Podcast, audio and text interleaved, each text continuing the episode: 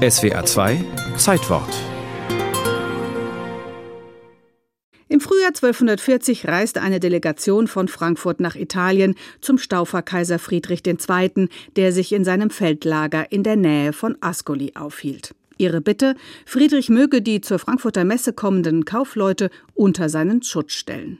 Am 11. Juli 1240 unterzeichnete der Kaiser dieses Messeprivileg, eine kleine Urkunde mit Siegel. Frank Berger vom Historischen Museum Frankfurt. Hier wurde es dann in das Frankfurter Ratsarchiv, nennen wir es mal so, das war im Leonardsturm der Leonardskirche eingelagert und als kostbares Privileg verwahrt. Denn das Privileg war ja nicht am Ende, wenn Kaiser Friedrich II. starb, sondern es galt für alle Kaiser nach ihm. Mit dem Privileg drohte jedem, egal ob Wegelagerer oder Fürst, der einen Händler auf dem Weg zur Frankfurter Messe überfiel, kaiserlicher Zorn und Strafe. Die abgesicherten Kaufleute strömten fortan an den Main.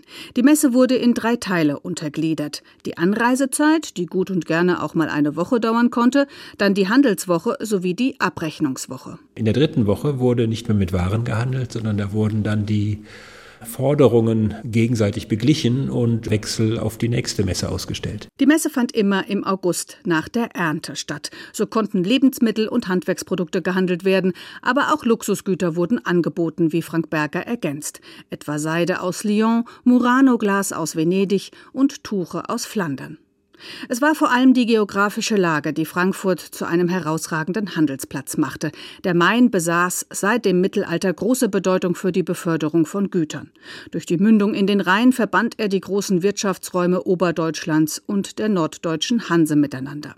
Auch kreuzen sich hier wichtige Fernstraßen, die bis nach Oberitalien und in den Balkanraum reichten. Frankfurt selbst mag in dieser Zeit vielleicht so 10.000 bis 20.000 Einwohner gehabt haben und zur Messe kamen einige tausend sicherlich, denn ganz wichtig war das Beherbergungsgewerbe.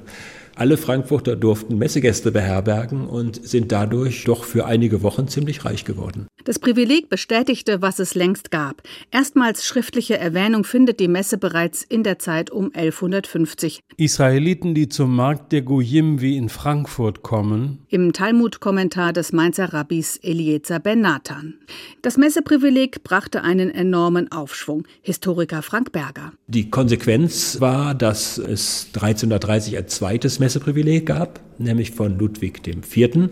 Da gab es also eine Frühjahrs- und eine Herbstmesse. Zu den Waren zählten bald auch Bücher. Im Jahr 1454 lobte Papst Pius II. in einem Brief ausdrücklich die gut gedruckten Bibeln, die man hier kaufen könne. Auch der Erfinder des modernen Buchdrucks mit beweglichen Lettern, Johannes Gutenberg, hielt sich des Öfteren zu Messezeiten in Frankfurt auf. Und aus diesen Messen entstand im 16. Jahrhundert die Börse in Frankfurt und Messe und Börse waren die Keimzelle für den Finanzplatz Frankfurt, so wie wir ihn heute noch kennen.